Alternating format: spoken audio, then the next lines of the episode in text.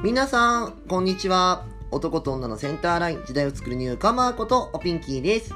さあ、今日も始まりました。おかまのおブスラジオ。皆さん、今日はどんな一日をお過ごし？実は私最近悩みができまして、あの夜ご飯を食べた後、すぐ寝ちゃってさ、夜中に目を覚ますようになっちゃったわけ。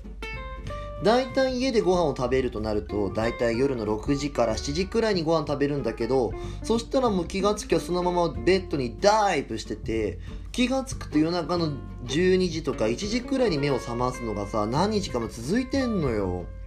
まあ、朝の8時のさ、生配信を自分がやってるから、それに合わせて、なんとかもう一回寝て、リセットしてる状態になってんだけど、そもそもとして、食って、食ってすぐ寝てしまう私は、もはやブスとかじゃなくて、豚なんじゃないかと思っちゃってます。ブヒブヒ。さあ、早速本日もこのコーナーから行ってみましょう。今日の1日1ブス。私がしているブス説法の中からこんな状態になっている時もしくはこんなことをしている時は素じゃない状態ブスな状態なので気をつけなさいをお届けしています本日6月3日のブスはこちら。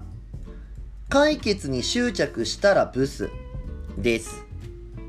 まあ、人間誰しも問題が起きたらさ、まあ、解決しようとすること自体は当たり前のことだと思うわけ。でも解決に執着したらブスよ。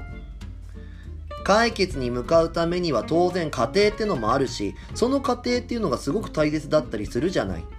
でも解決ばっかりに執着して家庭をすっ飛ばしたりとか解決だけが全てだみたいに思ってしまうと自分のこといろいろ見落としてしまったりするわけ。解決に向かってる自分がいるからその過程ってのがあるわけだからしっかりそんな自分のことも受け止めてあげましょう。家庭を楽しむではなく家庭を受け止める自分になるのは大切よ。精進なさい。ブス。というわけで6月3日のブスでした。よかったら Twitter と Instagram のフォローお願いします。アットマークひらがなでおピンキー。アットマークひらがなでおピンキーで検索してみてね。おかまのおブスラジオ。今日はこの辺で。また明日お会いしましょう。ここまでのお相手はおピンキーでした。またねおつぴん。